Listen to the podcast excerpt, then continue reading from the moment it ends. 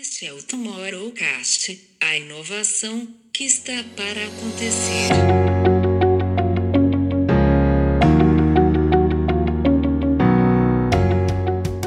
As empresas que uh, começam agora a procurar o tal do Future Ready. Então, para dizer que o Trending Topics de amanhã é menos a startup agile e talvez mais as empresas preparadas para o futuro. A, a reflexão ali só é se a tecnologia permite e a gente pode achar possível pensar uma simulação, olha que mundo incrível que a gente vive, em que talvez a gente possa viver ou não viver dentro de uma, mas a gente possa criar uma.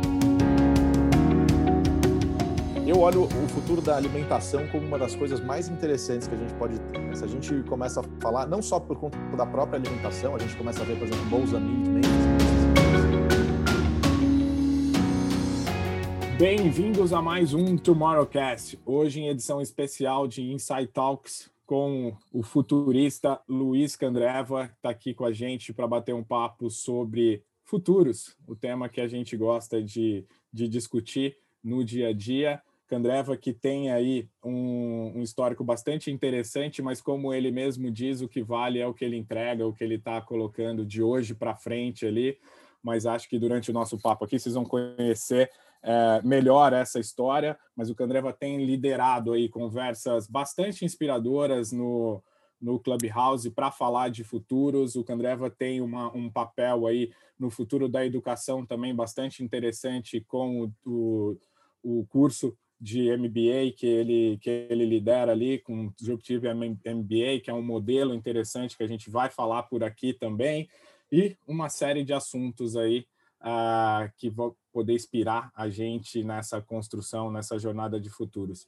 Bem-vindo ao Tomorrowcast, Candreva. Prazer estar aqui com vocês. De fato, as coisas para trás não mudam muito, mas sim hoje com o Disruptive MBA, com a AIO e com alguma atuação junto a algumas empresas. Então está aí a apresentação, quem tiver curiosidade para mais pode buscar, tem todas as redes sociais do planeta, a gente não consumir tempo com isso, consumir tempo batendo papo de futuro, que é sempre uma delícia, sempre muito mais gostoso do que ficar falando sobre pessoas, né? Vamos debater ideias.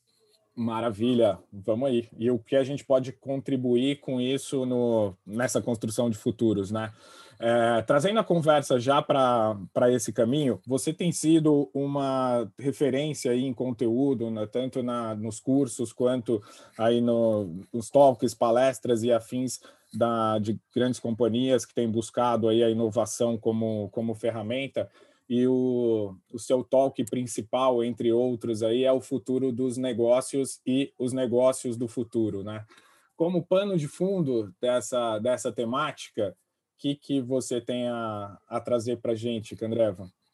Olha, eu tenho a trazer que o negócio muda de tal velocidade que esse talvez não seria nem mais o tal do principal talk, mas sim uh, um que durou aí um tempão uh, e, e, realmente uh, ainda tem algumas empresas têm pedido para a gente levar isso lá para dentro. O grande negócio de todos, eu enxergo que as empresas lá atrás elas tinham uma, uma ideia principal de o seguinte: bom, na década de 80 a empresa tinha que ser lucrativa. Então, aquela imagem do jovem de sucesso era aquele menino andando de BMW, trabalhando em Wall Street, aquele negócio todo tal, não sei o quê. Você até tem filmes, né? Você tem a referência sempre aquele moleque novo de BMW, a gravata fininha, tipo do Paulo Guedes, assim, e tal, e andando para lá e para cá. Aí depois você vai um pouco ali para o final dos anos 90, começo dos anos 2000, as empresas tinham que ser ponto .com. Todo mundo tinha que ser ponto .com porque era a grande mora do negócio.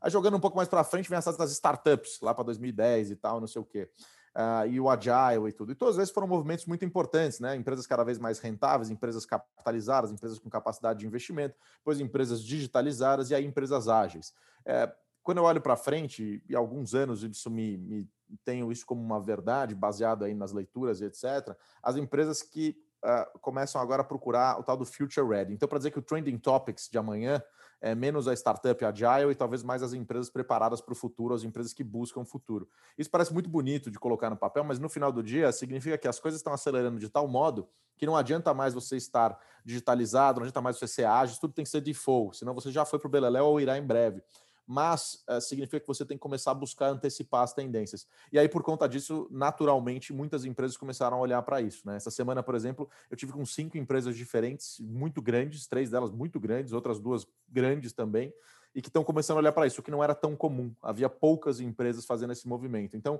eh, eu acho que é uma tendência de fato que essa análise de tendências, essa busca de futuros e desenhos de cenários se tornem cada vez mais forte. Não por acaso, esses papos que você mencionou tanto dentro do Clubhouse quanto fora, em, em outros ambientes. A gente já estava fazendo é, a gente fazia isso muito fora, né? E aí, quando a gente levou para ambiente online, começamos com Zoom, fizemos de Telegram, que ainda rola e é bem legal. E aí o Clubhouse apareceu de uma maneira com aquele buzz todo, né? Interessante para caramba. Quem ainda não sabe o que é o Clubhouse, venha para 2021, é super bacana por aqui. É, o que está rolando é uma rede social baseada em voz, etc., e que é, tem uma, um, teve um buzz gigantesco no Brasil no começo de fevereiro. Uh, e continuou e, vai decrescendo de audiência, mas o, a, o desejo por falar sobre futuro é gigantesco, né? Certamente vocês percebem a mesma coisa. A quantidade de salas que falam sobre isso e que versam sobre esse negócio é muito grande, né? E eu, tenho, eu falei, pô, às vezes é um, é um, um bias meu aqui de, de, tipo, eu nem pus os interesses lá no começo, quando tinha que pôr. Eu falei, deixa eu deixar em aberto esse troço. E aí eu criei uma outra conta para ver se tinha sabe, se aparece. E a, a, o volume de contas é um pouco menor, lógico, porque a minha começa a direcionada pelas pessoas que a gente segue, mas o volume de contas e, e páginas e, e, programas, vamos dizer, e salas falando sobre o futuro é enorme. Então, eu acho que realmente é uma coisa que está em voga, está meio na crista da onda aí, ou, ou em breve estará, sobretudo pós-pandemia. O pessoal percebeu que tem que antecipar as coisas. E Candreva, então me fala uma coisa, o que, que você está olhando agora Quais são os temas que você está mais curioso? É, o que está chamando a sua atenção que as pessoas ainda não estão olhando como, é, como futuro, como tendência, né? Olha, Camila, tem um, tem uma parada legal que surgiu essa semana no meio de um bate-papo fora do Clubhouse, por incrível que pareça, eles ainda acontecem. E no meio de um bate-papo uh, me veio um insight pensando o seguinte, né? Falando disso, isso não é, não vou dizer que é o principal, tá? A gente está vendo algumas áreas, eu posso puxar aqui algumas outras depois, mas uh, a questão de streaming, né? Você tem várias plataformas de streaming crescendo, toda hora tem uma nova, sei lá o que Plus, Paramount Plus, Disney Plus, sei lá o que, todo mundo tá lançando um Plus. Daqui a pouco vai ter Institute for Tomorrow Plus também. Estou no aguardo aí para vocês, todo mundo tá lançando alguma coisa Plus. Teve a onda 99, a onda Easy, agora tem uma onda Plus no mundo, então, enfim, daqui a pouco vai ter algum outro sinal, alguém com X, apesar que com X já teve, né? Deu meio errado. É, e, então, assim, uh, fiquei pensando o seguinte: por que, que nas plataformas de streaming, por que, que essa galera perderia, por exemplo, a possibilidade de um lado social? Em outras palavras, é o seguinte: todo mundo consegue produzir conteúdo hoje, fica cada vez mais fácil de você produzir. Se você entrar no YouTube, você tem fanfics, né, aquelas uh, filmes feitos por fãs, por exemplo. Você pega do Star Wars, é um negócio impressionante, parece que o filme foi feito pela própria Lucasfilm, etc. Uh, e cada vez fica mais fácil para as pessoas fazerem isso com o celular e com poucos recursos. Ah, de outro lado, você pega um Disney Plus, por exemplo, produzindo um debate gigantesco e uma audiência enorme no YouTube com gente criando teorias em cima desse negócio. Por que, que ela está levando esse fluxo de pessoas para o YouTube para debater o assunto? Quer dizer, em, em muitos aspectos, provavelmente o Google está faturando uma grana maior diretamente com a série do que a Disney Plus, que está fazendo um arco de subscription, só para dar um exemplo desse negócio. E aí, olhando para frente, é por que, que esse pessoal não vai puxar, por exemplo, um, o fator de social para dentro das suas plataformas? Ele já tem o streaming ele já tem a conexão, por que não ser um marketplace como, por exemplo, a Amazon com várias lojas dentro e tal? Esse foi um insight que veio outro dia de uma coisa que não é tão lá para frente, mas que é possível que aconteça, né? E, e, me parece bem razoável esse merge entre educação, entretenimento, é, é, e social, essas coisas todas trabalhando meio juntas. E essas plataformas são muito fortes para isso. Então, um, é, essas, essas transversalidades de coisas se conectando, de áreas se conectando, são bastante interessantes para mim e eu acho que a gente começa a ver várias delas acontecendo com, com muita força. E aí, óbvio, né? A gente debate nos nossos temas lá, quando o Camilo até mencionou lá no Disruptive Talks, a gente fala sobre 2179. A gente inventou um ano aí para a galera sair do presente e conseguir falar do futuro, porque todo mundo vai estar falando, mas não, mas hoje nós temos um problema aqui, ó, veja esse probleminha e tal. Sim, é verdade, a gente tem um monte deles. A ideia é que a gente traçar o cenário justamente para que amanhã a gente eventualmente evite o pepino daqui e dali. É, então, óbvio que surgem aí outras vertentes. Essa daí foi uma que surgiu esses dias. Uh, eu aproveito para colocar uma pergunta que coloquei ontem à Tamara Klink, que, que estamos aqui a, já também em forma de spoiler, uh, posso dizer que estamos aqui já a projetar novidades uh, para um Tomorrowcast Plus. Uh, Porquê é que é tão difícil nós salvarmos o mundo? A Tamara, neste momento, vai fazer a travessia do Oceano Atlântico e precisamente para demonstrar e para chamar a atenção pela quantidade de lixo que há nos oceanos. Uh, mas uh, no final do dia, ou seja, como é que eu, João, porque é que você, Luís, uh, nós não conseguimos salvar o mundo ou ajudar a salvar o mundo? Porque é que é tão difícil nós darmos o primeiro passo e, e, e, como é que nós podemos melhorar isso? Ou seja, quando você fala desse futuro tão distante, não é? Desse ano que vocês agora inventaram e é tão distante, porque é que uh, fica sempre tão difícil também para nós, pessoas, e depois, obviamente, para as empresas, uh, conseguir dar esse primeiro passo para, sei lá, não é só salvar o mundo, também é inovar, obviamente. Olha, João, eu, eu, eu acho o seguinte, na verdade, eu tenho uma, uh, uma uma visão de que a gente está de fato no melhor momento da humanidade, né? É difícil para a gente uh, olhar para isso de uma maneira distante, porque uh, a gente tem uma questão uh, de toda a realidade que a gente conhece é uma realidade que veio dos nossos antepassados mais próximos com, quais, com os quais a gente convive. Então, eh, são os nossos avós, eventualmente nossos tataravós para alguns aí, mas uh, os nossos pais e, e, os nossos parentes mais próximos. Então, o que acontece é o seguinte: a verdade para eles, a realidade para eles, em que pese diferente da nossa atualmente, tem algumas coisas que são pilares muito comuns e que existiam, né? Que são pilares que são muito verdade. O dinheiro sempre estava lá, o governo, são coisas que existem de, de certo modo há bastante tempo, mas não existiram desde sempre. Então a gente transforma aquilo em verdades absolutas e a gente cria um ambiente em que a gente se adapta em torno disso. E aí ah, eu acho que fica uma dificuldade da gente conseguir extrapolar e olhar para frente no macro. Se a gente pegar todos os dados, todos os dados, todo tipo de referencial, a gente está disparado no melhor momento da humanidade, seja em volume de, de pessoas abaixo da linha da pobreza, etc. Isso não quer dizer que não tenham problemas para serem resolvidos. Existem e são muitos. Aliás, muitos deles crescentes e muitos deles muito maiores do que eles já foram. Mas na soma geral, a gente vive o melhor momento. O que me indica que talvez a gente esteja, sim, salvando o mundo é, descobrindo o pé, às vezes para cobrir a cabeça. E aí a gente tem coisas para resolver. A gente tem, quando a gente fala dos carros elétricos muito bacanas, muito incríveis, eu acho eles extraordinários, etc. Em, em April's Fool, uh, Volkswagen fazendo piadinha de Volkswagen e coisa e tal, que é interessante, que é bacana também e tal, uh, mostra uma migração para isso. A gente vai ter um problema com as baterias, um problema que já é recorrente, que as pessoas já estão uh, falando e vai acontecer mesmo de fato. Mas até aí eu acho mais bacana a gente ter o carro elétrico do que não ter. A gente tem um ambiente de extremo ódio e, e, um monte de coisas, né? Você pega assim, um ambiente na internet de polarizações brutais. Eu vi outro dia um gráfico, não sei se já viram, é, óbvio como a gente está em voz, é legal de descrever, em que você começa a ter uma. A gente tem no começo das redes sociais tipo uma nuvem toda meio entremeada. E com o tempo essa nuvem vai se separando meio que em duas nuvens e com um fiozinho apenas conectando as duas, né? A tendência é que as pessoas vão se afastando e ficando dentro das suas bolhas. Pelo próprio desenho do algoritmo, por como a gente faz, não porque a rede social é maldosona, mas porque ela foi desenhada para entregar os seus desejos. E aí, infelizmente, os seus desejos vão além dos filmes que você gosta e ela te mostrar filmes de ação. Se você gosta de filmes de ação e não filmes de drama, ela começa a te mostrar só um viés político. É um, é um reflexo problemático disso. Uh, o que eu enxergo para frente é que a gente começa a ter não só mais o afastamento dentro de mesmas redes sociais, mas a clusterização em novas redes sociais, em pequenos espaços, em pequenas redes sociais separadas. O Parler, por exemplo, era um, é, é, um, é um, um exemplo, com perdão da redundância, é um exemplo disso, uma rede social focada muito em conservadores, etc, etc. Então não é que dentro do Twitter você tem os fulanos e os ciclanos, você começa a ter a rede do ciclano, a rede do fulano, separadas, elas distantes, têm uh, uh, uh, distantes uma das outras, etc. Então, um, eu acho que a gente tem vários desafios, mas eu consigo olhar e falar o seguinte: entre você ter o Twitter cheio de haters, cheio de odiosos lá dentro e coisa e tal, e você não ter o Twitter, eu prefiro ter a internet e ter as redes sociais. Eu acho que a gente criou ferramentas que possibilitam uma proximidade maior e por isso também transparecem às vezes uma realidade de mundo que parece pior, porque hoje a velocidade com a informação chega para a gente é muito maior do que era no passado, e por isso a gente tem acesso a problemas que já existiam. Não é que, por exemplo, racismo, da maneira como apareceu agora,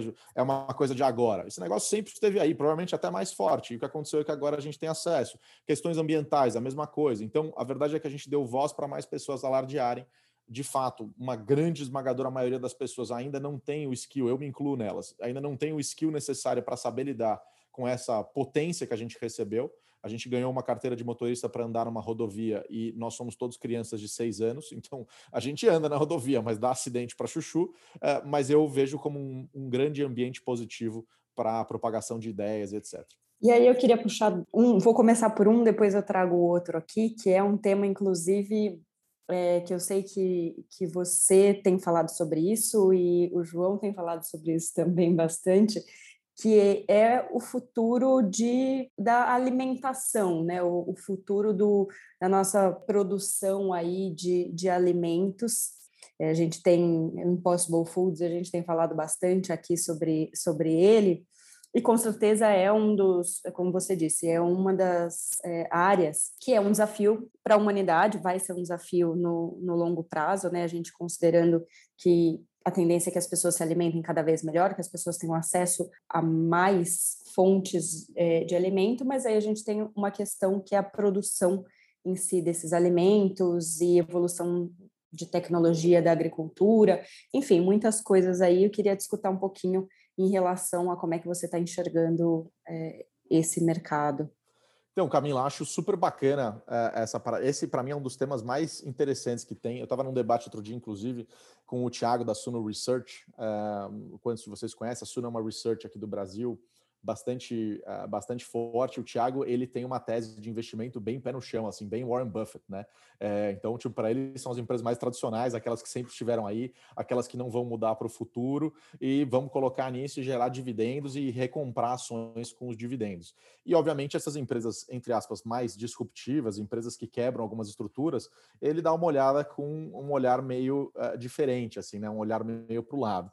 É, e aí, óbvio, a gente estava debatendo isso e trazendo essas visões uh, diferentes.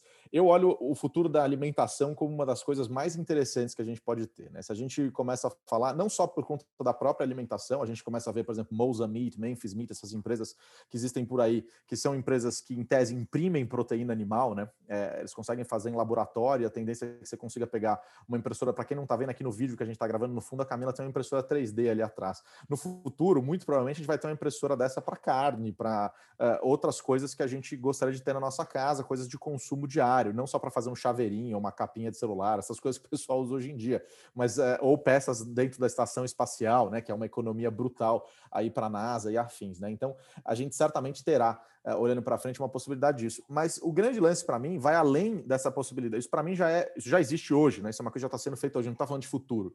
Essa tecnologia já existe, já se faz isso. Em tese, com 10 células, você consegue fazer 50 mil toneladas de carne, 92% menos de consumo de água, 90 e tantos por cento menos de consumo de eletricidade, de espaço. É assim, é, é realmente você quebra a estrutura porque você tem um negócio muito melhor.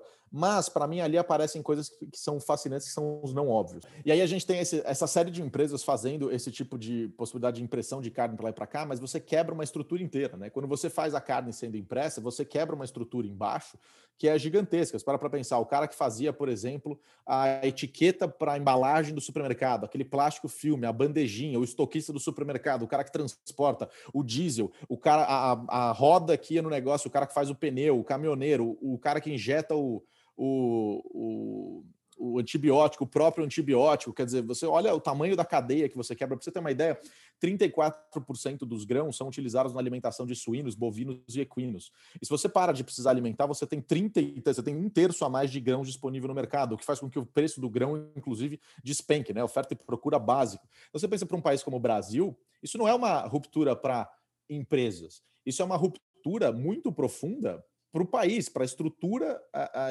econômica que o país tem. E aí, nesse sentido, eu vejo uh, o pessoal vê isso como um risco gigante, mas eu, eu, vejo esse negócio também como uma enorme oportunidade. Quem conseguir saltar na frente disso, certamente uh, vai ter um alcance maior. E aí, obviamente, o outro lado, o lado mais humanitário, é de que com essa capacidade de produção que a gente tem, você começa a ter o filé mignon custando cinco reais o quilo para qualquer pessoa que quiser no planeta, ou pelo menos em tese, para um maior número de pessoas no planeta. Né? O grande desafio de futuro é que ele chega de maneira muito heterogênea para todo mundo. Né? Então, é fazer com que essas tecnologias tenham acesso. Vocês devem ter ouvido isso já de maneira recorrente, porque é o grande lance. E não é um problema também. É legal até que ele chegue às vezes de maneira heterogênea, porque você pega um pequeno grupo, por exemplo, a internet surgiu porque um pequeno grupo se focou em fazer aquele negócio. Se a gente colocasse uma rede disponível para todo mundo, talvez aquilo não tivesse sido desenvolvido. O grande lance é depois que ele criou a base, ele conseguir expandir para outras pessoas. Exemplos variados, por exemplo, CRISPR, né? A gente pode puxar, mas só para dar um outro exemplo para mim, que é um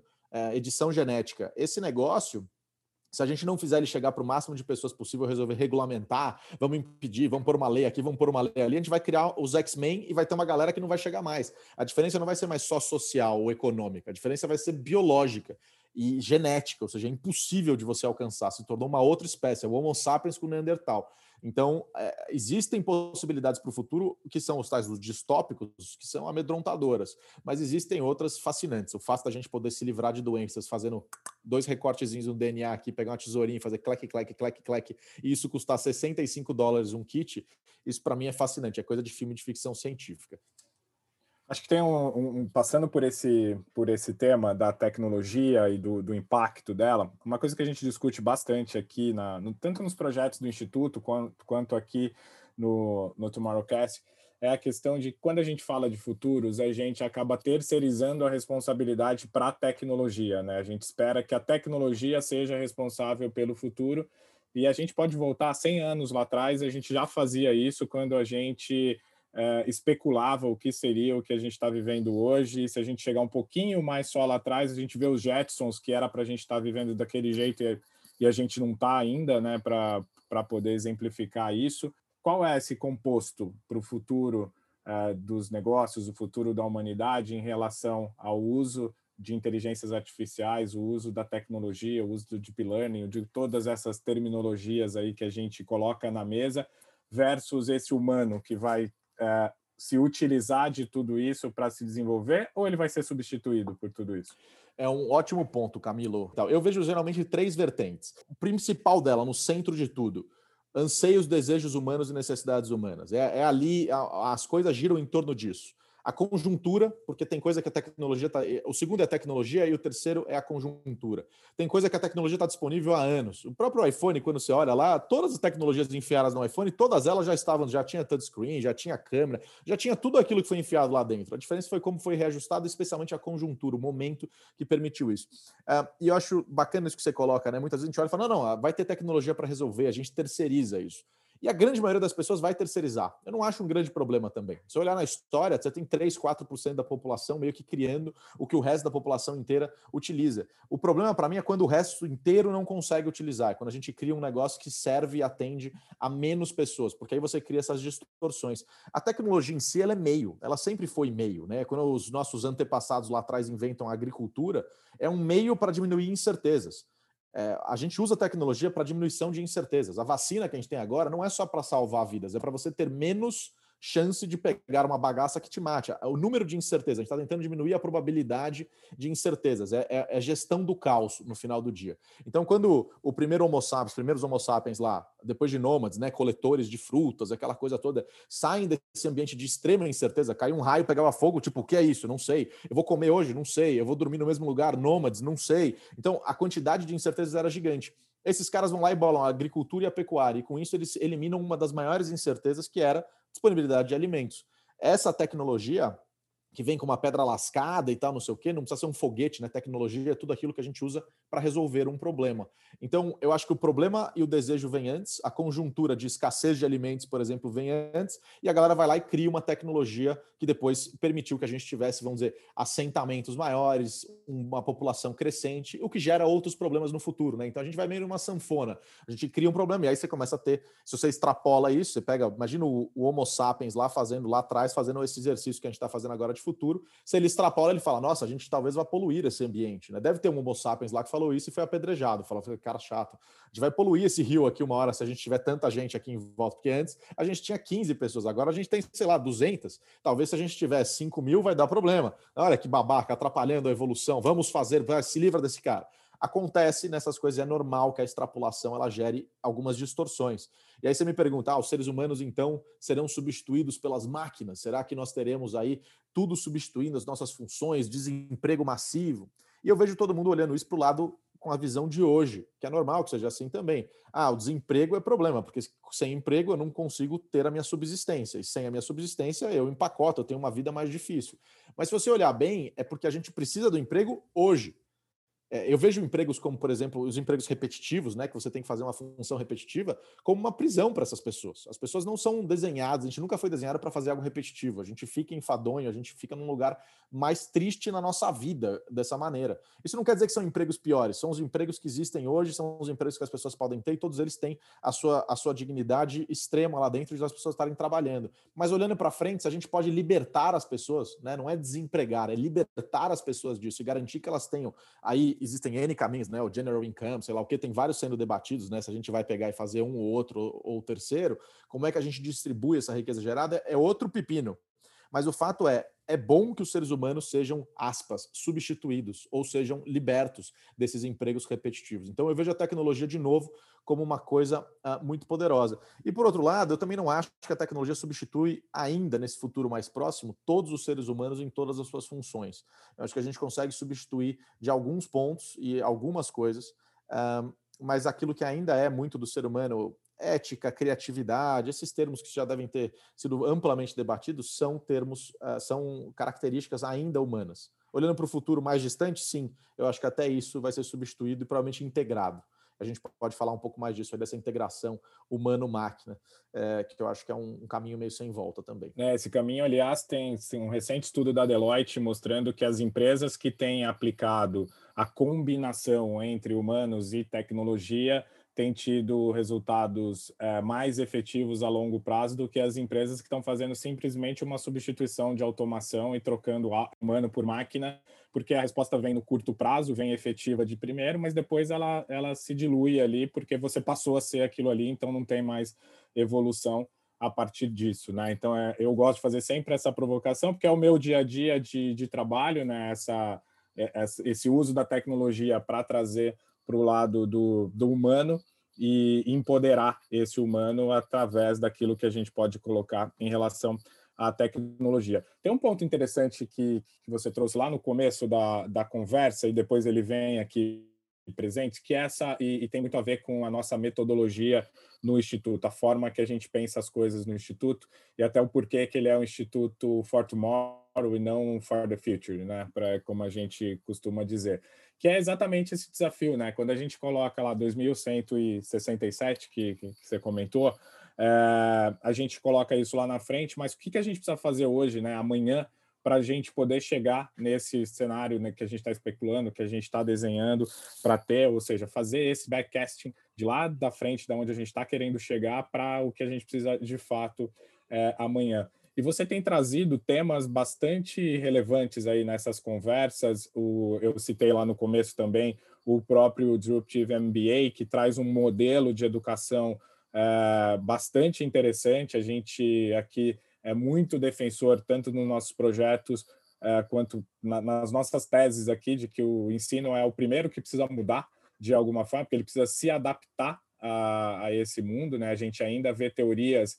que nos orientam com base num passado que a gente não, não tem mais nem aquelas ferramentas para trabalhar. As leis da administração foram escritas antes da internet, né? Então, como é que a gente administra hoje é, nesse, nesse universo? Então, trazendo para essas conversas que você tem liderado, que você tem colocado, vamos começar pela educação, que é um tema também aí da, da sua defesa diária através dos cursos que, que você tem visto aí sobre o movimento da educação hoje e para onde ela vai lá em 2167? Então, eu acho que esse ponto aí de, de olhar, a gente extrapola lá para o futuro justamente para tentar entender para que lado está indo, mas a ideia é poder agir agora e não falar, ah, nossa, que legal. Mas assim, o grande negócio é tentar entender para onde está indo mesmo às vezes extrapolando para o absurdo ou para o que parece absurdo, para a gente conseguir trazer para o agora. Quando a gente fala de educação, eu acho que a literação digital, de maneira geral, e a literação sobre esses temas é fundamental. A gente olha, por exemplo, cybercrime. Se o cybercrime fosse uma economia, era a terceira maior economia do planeta hoje. Então, olha, olha que louco. Você tem os Estados Unidos, tem a China e tem o cybercrime ali falando: hello, tudo bem? Olha o tamanho que eu tenho aqui. E ele acontece muito, geralmente, por causa do usuário. O usuário tem um problema. Isso é para exemplificar uh, uh, um pouco daquilo que eu falei da gente ser sermos crianças de seis anos dirigindo numa autoestrada. É porque a gente ainda não sabe lidar com essa maneira de coisas, a gente não foi preparado para isso, a gente não teve um ensino que nos preparou para isso, uma educação que nos trouxe para isso. A gente ainda tem uma educação baseada na escassez de acesso à informação. Então, o professor tinha certo monopólio, o professor e os livros, a te falar que a capital do Piauí era Teresina. Mas, cara, é, você, você não precisa mais disso do professor, você tem um acesso Uh, tremendo a isso. Então, a, a educação, ela, ela para mim, uh, sobretudo você pega assim pandemia, escolas, escritórios, etc. A galera perguntando como é que vai ser para frente. Eu não vejo muito sentido em você ir até a escola para aprender a capital de um estado. Eu vejo muito sentido você ir até a escola para debater como que aquilo foi formado e por que aquilo é dessa maneira e como pode ser desenhado de hoje para amanhã, por exemplo. Então, um ambiente de debate, assim como eu não vejo sentido você ir até um escritório e mandar um e-mail para alguém Você pode mandar um e-mail da sua casa, pode mandar um e-mail do avião, pode mandar um e-mail de onde você estiver. Então não faz sentido você pegar a sua malinha do seu notebook, sair com ela, ir até o escritório, abrir o notebook e falar, agora sim, eu estou no escritório e posso mandar. Isso não quer dizer que as pessoas não vão ao escritório, que eles vão desaparecer. Isso não quer dizer que as escolas vão desaparecer, mas são ambientes para debate. Então eu acho que a gente, e é meio cíclico, né? A gente volta um pouco para aquela coisa da ágora grega lá da vida, de que são ambientes, arenas para debate, que a informação está disponível. Por que, que deixou de estar disponível? A gente criou um volume de informações brutal, a gente criou ferramentas da era industrial, especialmente, que a gente precisava capacitar as pessoas para poderem trabalhar com isso. Então a gente teve que criar maneiras de acelerar esse processo. A escola é brilhante, se você for analisar a maneira como ela foi feita, como foi desenhada, cidades, escolas, coisas que hoje estão saturadas, são invenções incríveis da humanidade que permitiram a gente chegar até onde a gente chegou. Se a gente não tivesse esses modelos colocados, a gente não teria a civilização que a gente tem. O que acontece é que eles saturaram, né? Visivelmente eles saturaram. Basta ver o desinteresse das gerações novas pela própria escola. Não é que o conteúdo mudou, é basicamente o mesmo conteúdo, até mais interessante do que era no passado. O que muda é que a maneira de entregar mudou em tudo menos na escola a maneira de você pedir o seu táxi, ouvir música, é, receber conhecimento, receber informação mudou em tudo quanto é canto. A sua escola continua muito parecida. Então é natural que o jovem que consome conteúdo de outra maneira, ele não consiga absorver isso da melhor maneira possível. E aí, olhando para frente, a gente começa a ter que a informação não é mais escassa. É, eu, como eu falei de integração homem-máquina, ou humano-máquina, melhor dizendo, é, o que eu acho, na verdade, é o seguinte: não é uma questão de um desejo ou porque é legal, é uma questão de necessidade. Em certo momento, a gente vai perceber o que já para mim já é um pouco mais claro, que é o seguinte: as pessoas eh, criaram um mundo em volta delas que é mais rápido do que a gente consegue absorver. O nosso hardware está ultrapassado, o nosso cérebro é ultrapassado. A gente tem crise de ansiedade, depressão e esse monte de coisa que é o mal do século, simplesmente porque, em muitos casos, a gente tem um fomo desgraçado, a gente não consegue acompanhar tudo, a gente tem um monte de coisa rolando, a gente não consegue absorver, e por a gente não conseguir absorver isso tudo, a gente vai ficando para trás e sentindo um desconforto tem duas maneiras para resolver esse gap: diminuindo, de um lado, o volume de informações disponíveis e criadas, o que não parece que vai acontecer, né? Só parece que vai aumentar. Cada vez a gente tem uma plataforma nova, uma maneira nova de entregar, mais alguém produzindo conteúdo, ou de outro lado, melhorando o hardware né? Ah, meditação e tal, muito legal, eu também faço, mas é um paliativo, né? Você enxuga o gelo, porque você continua com aquele, você só aprende a controlar um pouco melhor. Olhando para frente, a gente deve integrar para a gente ter a capacidade infinita de resiliência da máquina, né? A calculadora faz 2 mais 2 para sempre, ela nunca cansa, ela nunca fica chateada de fazer aquele 2 mais 2, mas isso atrelado às nossas capacidades tão únicas humanas, por exemplo, as capacidades de criatividade. Então, você imagina pessoas com tempo por não estarem mais presas a um trabalho repetitivo, com uma capacidade infinita de resiliência, com todo o conhecimento disponível, tipo Google dentro da cabeça, e a capacidade crítica de criatividade em cima. A quantidade de coisas que a gente deve criar para esse futuro é impressionante. Então, assim, eu enxergo um futuro bastante interessante é, do ponto de vista não só de educação, mas da maneira que a gente pode criar as coisas para amanhã. Luís, uh, diz uma coisa, porque é que já não está a valer, ou já não está valendo, uh, falar novo normal e porque é que isso pode ser um sinal de alerta que essa pessoa uh, já não vive neste século? Olha, João, eu acho que esse negócio de normalidade é uma, uma ficção tremenda, né? O que é normal, por exemplo, para o João que está em Portugal é muito diferente do que é normal para alguém que está na Riviera Francesa, que é extremamente diferente para alguém que está no interior da China, para alguém que está em São Paulo. A normalidade é uma ficção, a normalidade é fruto da nossa adaptação a um ambiente, a, a, ao cenário, à conjuntura. Então, novo normal não existe, existe normal, ou nem ele, né? Então, a todo momento, a gente vai se adaptando. O que aconteceu agora, e por que, que o pessoal chama de novo normal? Porque houve uma ruptura tão poderosa que impactou bem que a humanidade inteira. Geralmente, essas rupturas acontecem num segmento, num país, num setor, elas são um pouco mais uh, localizadas. Dessa vez, a gente teve um negócio e falou assim: oh, olha que legal, galera, vão digitalizar na marra entendeu? Então a gente teve 12 milhões de desbancarizados no Brasil que começaram a ter conta digital e outros 28 milhões que saltaram de uma conta normal para uma conta de banco digital. Isso para dar um exemplo de um setor, né? Então forçou a curva. Gente consumindo dado no YouTube, pesquisas como como entreter crianças em casa dispararam porque as pessoas tiveram que aprender isso. Mas o skill principal não é como entreter a criança em casa, é utilizar a internet para resolver um problema que eu tenho. Esse skill permanece. E esse skill, com essa capacidade de lidar com incertezas, com essa capacidade de navegar dentro do caos, com esse desejo de viver dentro desse ambiente, porque ele se torna quase que inerente a esse, esse momento, fará com que aquelas manchetes, né, vamos avançar 30 anos em três meses, que é um puto exagero que teve, uh, deve provavelmente acontecer nos próximos 10. Então, talvez a gente não avance 30 em três meses, parece coisa de marketing digital, né? 7 em 6, aquele negócio, não, 30 em 3 meses, mas a gente deve avançar o triplo na próxima década, porque as pessoas estão mais, mais desejosas ou pelo menos mais abertas para mudança, né? Então, eu, eu não acho que tem novo normal, eu acho que tem a gente se adaptando e acho que cada vez mais as pessoas se adaptam mais rápido, por necessidade, mas meio na marra, né? As dificuldades impõem essa necessidade. Não por acaso, se você pegar países que tiveram histórias mais complexas, que tiveram rupturas mais fortes, guerras, desastres naturais e coisas do tipo, são países com uma capacidade de adaptação, ou pelo menos uma abertura para o novo, maiores do que países que navegam com uma tranquilidade maior. O tal do mar manso não faz bom marinheiro. Todo ditado popular, para mim, tem uma grande lição olhando para o futuro. Todos eles, se você olhar, eles são chavões, eles são clichês mas eles todos te ensinam alguma coisa que é tão verdade e que se tornou verdade no tempo, mas que a gente projetar para frente, talvez a gente comece a falar, pô, então será que eu não devia procurar o mar revolto?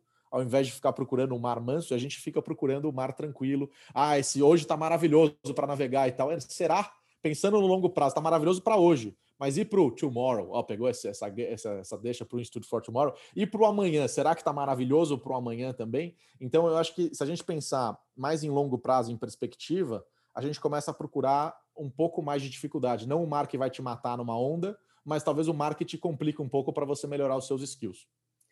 E aí eu vou pegar aqui para a gente voltar. Eu tinha falado lá atrás que eram dois os tópicos que eu queria trazer que você tinha já comentado. É, e aí o segundo, que para mim é, pauta muito o futuro, é comportamento. Então, eu acho que mudanças de comportamento, ou né, a gente fala muito sobre millennials, geração Y, Z, enfim, várias coisas sobre como é que as gerações estão vindo. Depois a alfa, né? Agora a alfa. Porque, tipo, a gente começou no final, né? Por que, que a gente começou pondo geração Y? Porque não começou com geração A, e daí a gente tinha o um alfabeto inteiro. Mas enfim, desculpa, só porque me parece que alguém errou. Errou na escolha. previsão. é, não, mas exatamente. Mas não só as gerações, né? A gente vê mudanças de comportamento que acabam impactando muito é, para onde vamos olhar, para onde, né, onde está o nosso futuro.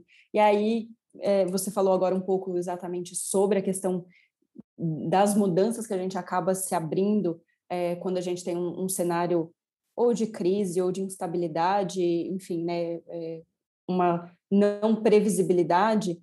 É, mas o que está mudando principalmente de comportamento que você acha que veio, está ficando e está construindo futuro? É, metaverso, né, que é uma das coisas que a gente tem discutido muito, é, questão, por exemplo, de, logicamente, a gente já tinha o, o mercado de games é, numa crescente é, nos últimos, nas últimas décadas aí, mas um, um movimento exponencial, principalmente com a pandemia, e que sim, todo mundo olhando para isso agora com realmente muito mais é, interesse, muito mais atenção, exatamente porque não sabemos como será é, esse amanhã, né? Quando a gente fala uma coisa, é o amanhã na Austrália, que já está tendo é, um evento para milhares de pessoas, outra coisa é o amanhã no Brasil, quando a gente não sabe muito bem quando isso vai voltar a acontecer. Então, com certeza, o mercado, por exemplo, é, metaverso é uma é, é um olhar para cada vez mais empresas, cada vez mais marcas. E, e esse, para mim, é um, é um comportamento, é uma mudança de comportamento que, que se intensificou e que com certeza continua.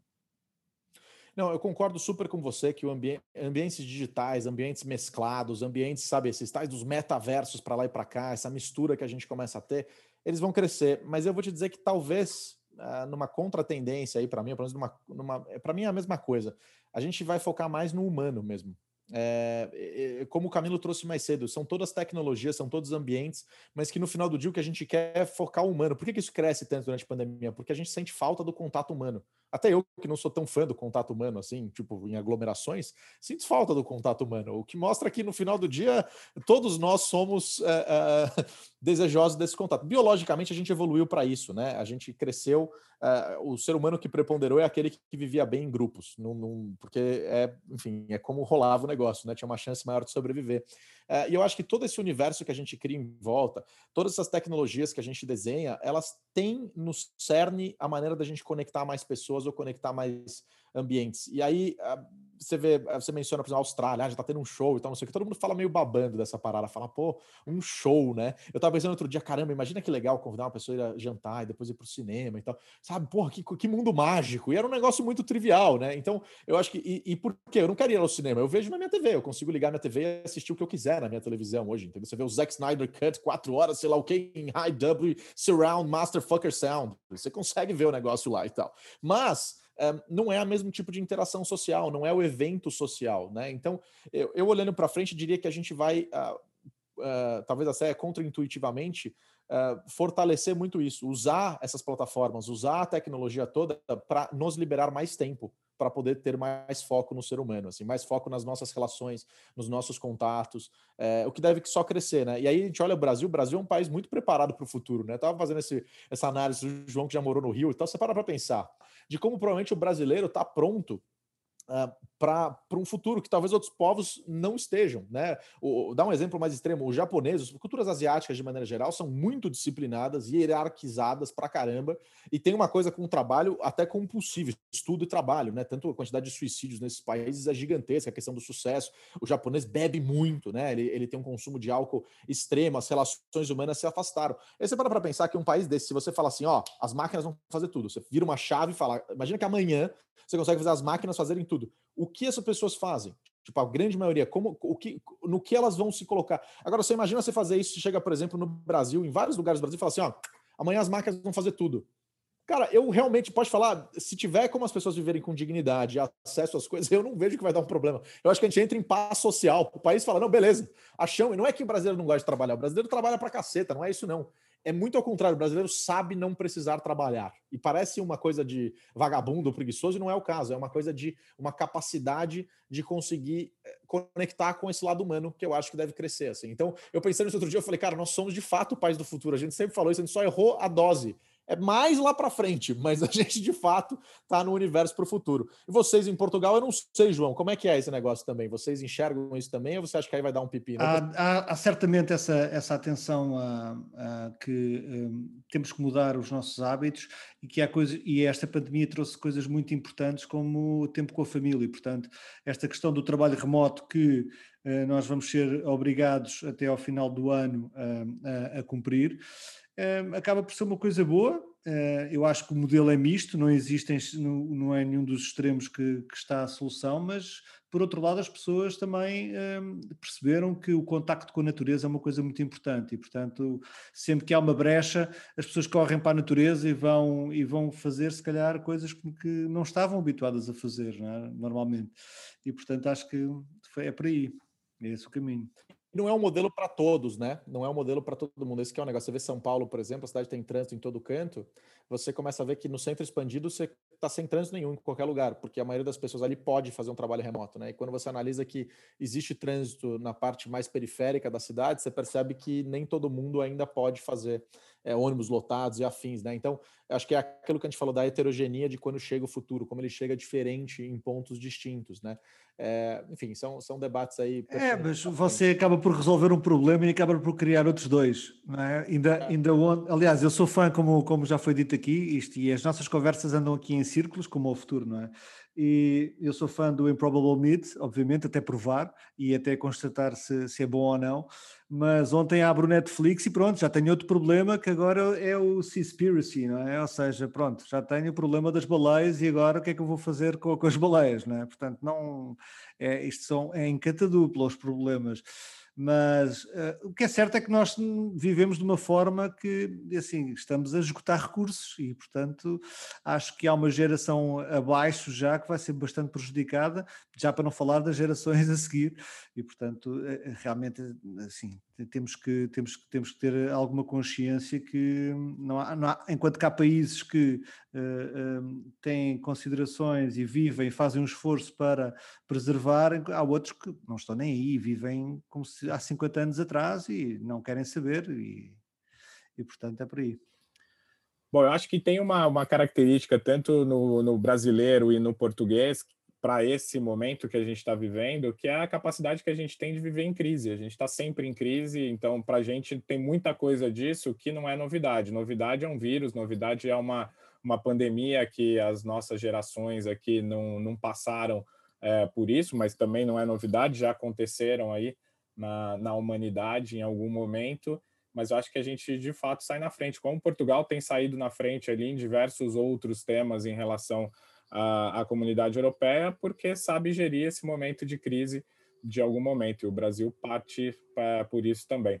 Mas há, em, em, relação à Europa, há um, há um, dado muito curioso e que é bastante, e é perceptível a olho nu, os, que são os países e o comportamento dos, desses países que passaram pela Grande Guerra a capacidade de resiliência desses países e de saírem para a rua no próximo dia. Você viu, há um atentado, há um atentado em Londres, eles no dia seguinte fazem questão de pegar o mesmo ônibus, o mesmo autocarro para mostrar que não vai ser aquele evento que vai, vai alterar as vidas deles. E, portanto, eh, eu, nesse, eu aí acho que nós os latinos aqui no sul da Europa, os portugueses, não somos assim, infelizmente, podíamos ser um bocadinho mais resilientes e lutar um bocadinho de uma forma diferente pelo, por, por aquilo que é nosso que é.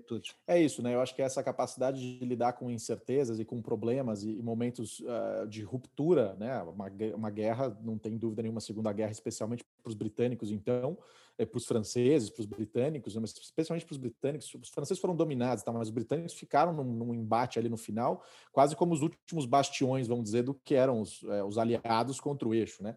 E isso cria uma resiliência e passa. E de novo, é muito daquilo que a gente falou, são os avós que passaram para essa geração, talvez mais para frente se perdam um pouco, porque se perca um pouco, né? Porque você vai diluindo é, esse negócio com o tempo, né? Em que pese a história seja muito viva. É, eu tive agora, por exemplo, na Inglaterra agora, né? No começo do ano passado, e você vê, ah, por exemplo, o museu ah, sobre a Segunda Guerra, por exemplo, é o museu da aeronáutica, etc. Você vê que é muito vivo ali ainda para a população. Então, enfim, acho que são, são questões. A gente certamente sairá mais resiliente desse momento. Tenho certeza que o mundo inteiro o brasileiro, ah, em Portugal, imagino que a situação também é parecida, mas falando do brasileiro, eu tenho certeza que nós sairemos mais resilientes desse momento, e isso gera uma aceleração, né? A, eventos de ruptura servem como catalisadores muito porque eles mudam o comportamento das pessoas. Então, muito mais do que as tecnologias que surgem, etc., elas surgem porque as, o comportamento muda, né? A gente para de focar em várias pesquisas e fala, ó, oh, a gente vai resolver isso aqui agora, e a gente fica muito bom em fazer vacina em pouco tempo. Pensa que incrível que é em nove meses a gente criar uma solução para um problema que atinge. É, é, é, sem precedentes. A gente não está dando tanto valor para isso ainda, porque a gente ainda está no meio do troço. Mas quando a gente olhar em, em, retrospectiva, certamente será um momento de virada no nosso combate a doenças complexas. Né? O que pode, com a exploração espacial que a gente começa a fazer com mais força, etc., pode ser que uma hora a gente ache um patógeno em algum canto aí no espaço e esse troço venha. E saber resolver isso em pouco tempo é provavelmente uma grande habilidade para o futuro. Então, é, é, é, sem precedentes. E lembrando, né, todo vírus que veio até hoje, todos eles nós ganhamos, todos eles, todos. Estamos, continuamos aqui. Então, um recado, tanto para esse Covid quanto para os outros, a gente é difícil, a gente é complicado. Então, assim, é, existe um problema sanitário, existe um ambiente super triste, mas existe um, uma espécie extremamente resiliente e com uma capacidade de resolver problemas que é, é singular. Assim, se você olhar na história da humanidade, a como a gente resolve pepinos, é um negócio impressionante. A gente cria muitos e por isso a gente tende a focar nos problemas. Até por ser um bom resolvedor de problemas, foca no problema. Então a gente fica achando problemas para resolver e por isso eles se ressaltam tanto para a gente. Mas a gente geralmente resolve os problemas. É, historicamente a gente resolve os problemas. Então acho que teremos um ambiente bem produtivo.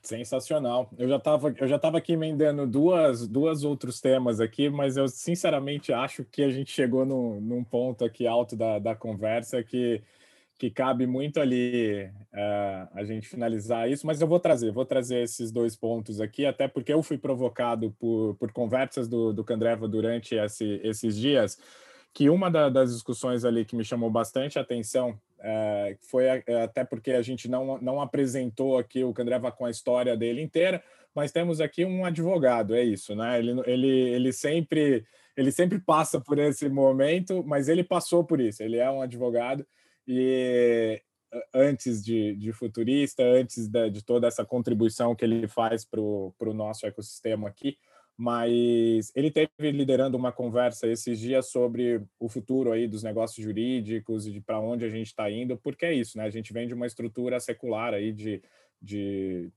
de leis e tal, e vocês lideraram então essa conversa dias atrás sobre o futuro aí dos negócios jurídicos. O que, que, que dá para tirar de highlight sobre isso? Pô, a gente fez várias muito interessantes. Não que de jurídico não seja, tá? Eu acho ela super interessante também. Eu já vou trazer um ponto que para mim foi, para mim é um dos pontos principais e que vai muito além aí do que a gente tem hoje. É, a gente fez uma, inclusive, falando sobre, por exemplo, uh, será que a gente vive numa num The Sims, numa Matrix, numa realidade simulada? E, e, é fascinante de pensar nisso. A gente pode levantar essa bola antes de terminar, porque para mim é fascinante. E geralmente o pessoal pensando e falando, nossa, mas que viagem e tal. Eu consigo mostrar para vocês três postulados de um cara que chama Nick Bostrom, que vão falar para vocês o seguinte: é bem provável que a gente viva, provável, tá? Inclusive, não só possível, mas provável, ou, que nós viveremos no futuro. E aí você vai ficar encucado com isso. Eu vou levantar umas questões aqui daqui a pouco. Mas, sobre o jurídico, é, eu, eu, vejo um. Veja, eu, eu, brinco com essa questão do jurídico e tal, dos advogados e tal, encho o saco dos meus dos, dos nobres causídicos, mas é, é, uma profissão super importante, né? Toda, toda a área do direito, de maneira geral, a ciência jurídica é super importante. O que eu vejo é que ela ficou desatualizada. Talvez uma das coisas mais desatualizadas que existem são é, as maneiras como a gente faz. Basta ver a quantidade de julgamentos injustos que existem. Então, a justiça ela não é cega coisa nenhuma, né? A justiça é bem ineficiente no final do dia. Uh, olhando para frente, além da gente ter automação para um monte de coisa, você tem já startups hoje fazendo contratos automaticamente, né? então os caras produzem o contrato sozinho, os caras uh, conseguem uh, automatizar muita coisa que era advogado. Então você tem uma massa de advogado que já não tem função, né? Por exemplo, causas contra companhias aéreas, você tem um negócio que já faz o troço automaticamente, você manda os dados, ele já faz, já entra, ganha e tal, e um atrás do outro, porque você consegue ter um padrão eh, nessas causas que são massivas. É, mas olhando para frente, para mim, um dos pontos principais para isso é entender o direito penal do futuro. E eu olho o direito penal do futuro muito numa linha de social score da vida, coisa que já está sendo aplicada na China, que se alguém já assistiu Black Mirror aí, aliás, o que tem de gente mencionando Black Mirror e o Harari nas nossas discussões, toda vez que eu menciono, eu falo, puxa, ainda bem que alguém trouxe. Eu nunca tinha ouvido esse exemplo ainda, muito interessante. É bom que estão falando disso, mas eu falei, tem mais gente falando desse negócio no mundo, busquem outras uh, informações, porque são extremos. O Harari é meio negativo em algumas coisas, na visão dele, e tudo bem, pode ser que role mesmo, acho que ele levanta pontos importantes, mas ele é meio deprê, tipo, vamos ter duas super mega blaster potências, tecnologias vão dominar tudo a gente se ferrou. Eu não acho que vai para esse caminho. Historicamente, a gente nunca foi para esses caminhos com tanta frequência. A gente vai e volta, a gente não bate lá e fica nesse lugar. Pode ser que aconteça, é, o passado nem sempre é, é certeza para o futuro. E de outro lado, o Black Mirror é feito para dar dor de estômago, certo? Ele é feito, é uma série na Netflix que é feita para te deixar desconfortável com o futuro. Ela é desenhada para esse troço e por isso ela faz lá o seu sucesso. Mas eu acho que a gente vai para um social score. É uma parada que, há, há, há uns cinco anos, eu fui convidado para ser head de inovação de uma empresa dessas de fidelidade. Não vou mencionar qual é, mas eu tentei, cheguei para eles e falei: olha, eu vejo vocês com uma possibilidade enorme de serem o direito penal do futuro. A gente já falou, viajamos, pegamos o cara errado. comecei a dar uma viajada, porque eu olho o seguinte: se você entrega benefícios para a pessoa, você orienta muito melhor o comportamento dela do que só com punições. E mais do que isso, o processo legislativo é tão lento e tão devagar que se você tiver a própria sociedade criando, avaliando uns aos outros, como você faz com Uber, como você faz com aplicativo, como você faz com Airbnb, você avalia todo mundo avaliando todo mundo, você tem um espectro melhor do que é a, a, sociedade em geral. Na época que eu falei isso, não tinha cultura de cancelamento, que poderia acontecer, inclusive no próprio episódio do Black Mirror. Talvez a gente está sendo otimista e o Black Mirror está certo. No próprio episódio do Black Mirror rola uma parada dessa e a pessoa perde o seu status. Mas é, o que eu enxergo é o seguinte: a capacidade de gerar é, regulação ela deve ser desconcentrada, distribuída do Estado para as pessoas. A gente concentrou essas coisas todas no Estado lá atrás, porque a gente não conseguia mais pôr 1.200 gregos debatendo um ponto numa praça. Então, uma hora a gente precisa ter um cara que representava 100 e você tinha 12 gregos debatendo a parada. Beleza, olha só, democracia, muito legal, representatividade. E com o tempo ela foi crescendo e expandindo. A verdade é que a tecnologia nos permite hoje voltar para aquilo que a gente fazia lá atrás. Em alguns espaços, a gente vai conseguir, por exemplo, fazer votações de maneira aberta, a gente vai conseguir fazer avaliações desse tipo. Então, muito provavelmente, nós conseguiremos ter esse poder retornando para as pessoas. E em retornando para as pessoas, muito provavelmente também nós teremos uma forma de direito, uma forma de controle social, uma forma de equilíbrio. Lá, buscando no Foucault, a gente terá uma forma de equilíbrio uh, também diferente. Uh, e mais distribuída. Né? Então, eu acho que olhando para o futuro da advocacia, esses são pontos bem importantes. A função geral do direito é trazer a pax socialis, a paz social. Eu acho que ali, uh, se a gente consegue ter uma harmonia entre as partes, a paz social vem mais do que se você tiver, por exemplo, na lei lá, uh, dizendo que é, crime de sedução é um crime ainda que existe. Aliás, é um crime que só pode ser praticado por mulheres. Olha que coisa maluca. Letra morta da lei, não, não funciona faz, sei lá, 25 anos, mas está na lei até hoje. Esse negócio, como por exemplo, o. Como é que chama? Não é o divórcio, é o adultério. O adultério era crime até outro dia, dos quais só as mulheres também podiam cometer. Quer dizer, são letras mortas da lei, são coisas bizarras que estavam lá, mas bizarras para hoje, porque faziam parte. Assim como a escravidão é uma coisa bizarra para hoje em dia, mas na época era o modelo que foi desenhado, entendeu? Os, os, romanos escravizavam uma galera, independente de quem fosse. Eles dominavam o povo, falavam, você paga imposto, você é escravo. Eles escolhiam lá meio que na moedinha. Na época era o que era. Para nós hoje é absurdo. Talvez para o futuro alguém olhe e fale: Nossa, que absurdo. Tinha um pessoal trabalhando em caixas. As pessoas ficavam apertando o botão o dia inteiro. Que sanguinários, que pessoas não civilizadas. Nosso passado nos condena.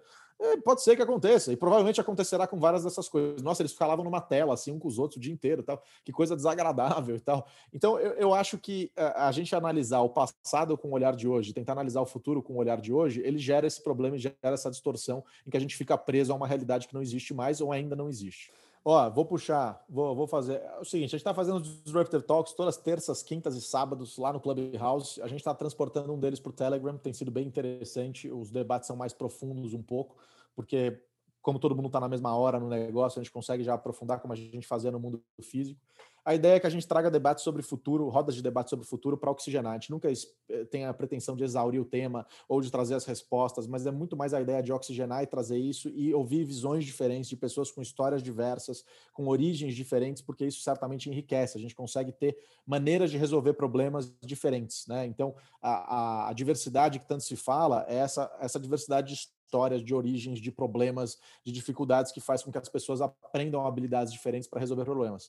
E aí, ah, no domingo, a gente tem uma sala que chama Soluções Elegantes para Problemas Complexos do Futuro, que é meio que uma epítome disso tudo. A gente pega como é que a gente soluciona essas coisas. Aí, de fato, a gente vai tentar pôr a mão na massa. E tem sido muito legal porque a gente tem levantado diversos temas. A gente falou sobre varejo, falamos sobre o futuro da religião, ah, que é um negócio, né? Se você parar para pensar, o povo, a população do mundo se torna menos religiosa em alguns aspectos, porque muitas das religiões, as principais do mundo têm o seu benefício, a sua, a sua recompensa colocada no pós-morte. E se a gente começa a viver cada vez mais tempo, isso fica muito distante, né? Então, a, morte não faz mais tanto parte do dia a dia das pessoas como ela fazia no passado, em que pese agora, óbvio, em pandemia, a gente tem aí tristes estatísticas, mas se você pensar no geral, a gente fica mais distante disso. Acredito até que depois da pandemia, o número de pessoas próximas de religião deve crescer muito por causa disso também. A espiritualidade tem muito a ver, o ser humano tentando encontrar um caminho ali no luto e etc. Isso tem muito a ver com uma profundidade maior religiosa. Então, a gente debateu temas que são extremamente filosóficos em alguns momentos, né? De entender comportamentos humanos, entender que talvez a tecnologia para frente ocupe um espaço, como o Camilo trouxe muito bem durante o papo, ocupe um espaço que hoje é da religião. A gente trouxe o futuro do varejo, em que a gente trabalhou as coisas mais omnichannel, não sei o que a gente falando de agora, mas como é que a gente olha para o futuro em que você começa a ter um Google, por exemplo, mapeando o que tem no seu vídeo automaticamente. E mais lá para o futuro ainda, se a gente muda o modelo econômico, em que as pessoas uh, não necessariamente trocam seu tempo e suas habilidades por uma pecúnia, por uma grana que elas recebem para comprar bens e serviços que oscilam de acordo com a oferta e procura? Será que, olhando para frente, a gente não muda esse modelo? Né? Então, como é que fica o varejo num modelo em que você não tem mais escassez de bens e serviços, mas você tem uma abundância de oferta? Né? O valor deles despenca, a gente quebra essa estrutura do capitalismo, vai para uma coisa meio colaborativismo. A gente fez o futuro dos modelos políticos, futuro da economia, uh, saúde. A gente falou, pois se a gente não morrer mais? Né? Uma coisa que está no, no limiar, que pode acontecer se nós vivemos aí 400, 500 anos, como é que fica? O que muda? As nossas relações humanas mudam sensivelmente, a gente muda, a, a, todo o sistema econômico tem que ser alterado, porque a gente vivendo todo esse tempo, né? Como é que fica a disponibilidade de espaço, de comida? Enfim, as repercussões são variadas quando a gente pensa que uma tecnologia altera tantas ao redor. A ideia do Disruptive Talks é justamente tentar trazer essas transversalidades e fazer com que a gente bata papo. Inclusive, desse que eu falei brevemente para vocês, e vou trazer os postulados aqui do Nick Bostrom rapidinho, de se nós estamos vivendo dentro de uma realidade simulada. E me parece bem factível, e na verdade não estou sozinho nisso, tem lá Elon Musk, Bill Gates, o, o aquele Neil deGrasse Tyson, é isso, né? O Neil, é, Neil deGrasse Tyson, o cara lá que fala das estrelas e tal, não sei o que, que é fodão lá. É, que acreditam nisso também. Se você pensar, é, você tem três postulantes. O primeiro é o seguinte: nós temos simulações cada vez mais perfeitas. É verdade. Você pegar um jogo de videogame de hoje, pegar o Atari, isso está comprovado, certo? Elas estão ficando cada vez mais reais. Você pega uns jogos de Fórmula 1, é impressionante. Parece que você está vendo a Fórmula 1 na televisão. É um negócio impressionante o realismo que a gente tem. Se você extrapola para o futuro, a tendência é que eles se tornem hiper reais olhando para frente. Dois, nós uh, continuaremos vivos, ou seja, uh, o caminho é, a gente vai parar de fazer simulações, o outro é, será que vai ter um evento apocalíptico em algum momento a gente vai empacotar, então isso vai ser cessado, ou o terceiro é, nós podemos estar vivendo dentro de uma, de uma simulação. E aí, se você parar para pensar, é muito difícil você refutar todas elas, né? Então, assim, ou a gente vai desencanar de fazer simulações no meio do caminho e falar, não, tudo bem, agora a gente cansou, a gente mudou um negócio histórico aqui, a gente fala, né, agora a gente não quer mais fazer isso ou a gente vai morrer no meio do caminho, ou a gente pode, em algum momento, criar uma simulação que seja tão real, com inteligências artificiais lá dentro, tão reais, uns The Sims andando lá dentro, que eles acreditam que aquilo é verdade. E quem te garante que nós não somos isso? Quando você encontra que 90 e tantos por cento do universo é um negócio que a gente não sabe medir, etc., será que isso não é só uma preguiça do programador que falou, bom, sei lá, põe aí isso aí, ó, põe aí, matéria negra, pronto, beleza, é isso que é, e, e dane-se. E a gente não sabe o que é, então põe esse negócio. Quando você pega pessoas com personalidades tão parecidas para lá e para cá, e pessoas fisicamente parecidas, não é um avatar, tem um número limitado de Avatar, etc. Quem diz que isso não é uma simulação para tentar analisar o que, que aconteceria se nós tivéssemos uma pandemia? Quem diz que a, a camada superior não criou uma simulação para saber o que aconteceu? Ah, mas a gente tem toda a nossa história e tal. É quem diz que isso não rolou em uma tarde? O cara pôs na velocidade 200 ali do The Sims e aí o Sin City, e chegou no hoje porque eles só queriam ver o que acontece quando a civilização chega aqui e cria uma pandemia para eles poderem lidar com a pandemia deles, por exemplo. Estou falando assim, são, se você analisar, como é que a gente comprova que não é? Como você, com os dados, você que está escutando a gente, como é que vocês conseguem pegar e dizer não é uma simulação, com os dados que vocês têm hoje? O que garante que não seja uma simulação? E aí, assim, o importante dessa questão não é tanto o que você faz com isso, mas é você refletido, tipo, e aí, será que não é possível que a tecnologia chegue nesse cenário? O que, que vocês acham? Bom, eu acho que. o silêncio é maravilhoso.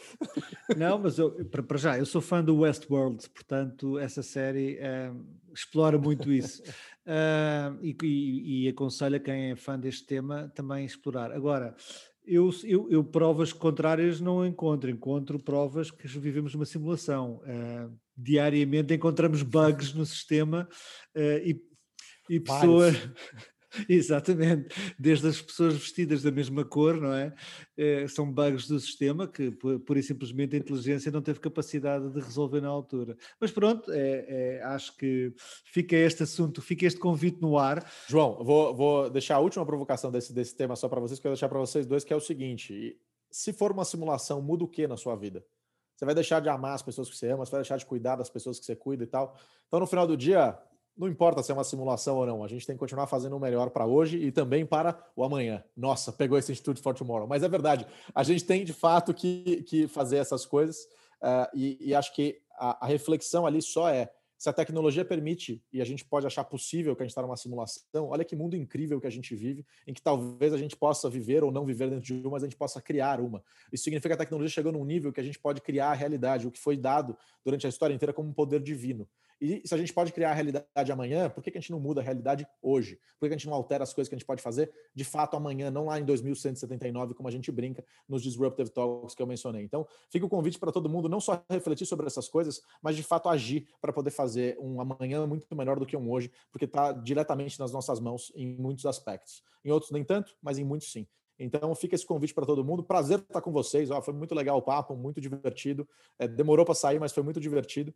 E fica o convite aí para todo mundo poder participar sim dos Disruptive Talks e outras rodadas que a gente fizer falando sobre futuro e esses temas que são tão fascinantes. Uh, Luís, a que dias é que as pessoas podem escutar e acompanhar? Uh... Disruptive Talks terças e quintas às 21h05, 9 e 5, horário de Brasília, PM. Uh, e a gente tem aos sábados às 19h05 e todo dia de manhã tem Bom Dia Futuro com a Gabi, uh, que traz lá da redação da eu junto com as meninas da redação, traz notícias sobre futuro, tecnologia e uh, inovação. Então, bem bacana também, quem quiser se atualizar, é mais curtinho, menos debate, mais notícia. Tem um negócio bem legal para a gente se encontrar por lá também no Clubhouse podem se queixar muita coisa, falta de assunto e de conversa sobre futuro e inovação, não é de certeza. Uh, Luís, muito obrigado. Camilo, Camila, também muito obrigado. E encontramos-nos aqui no próximo Tomorrowcast. Obrigado por escutarem.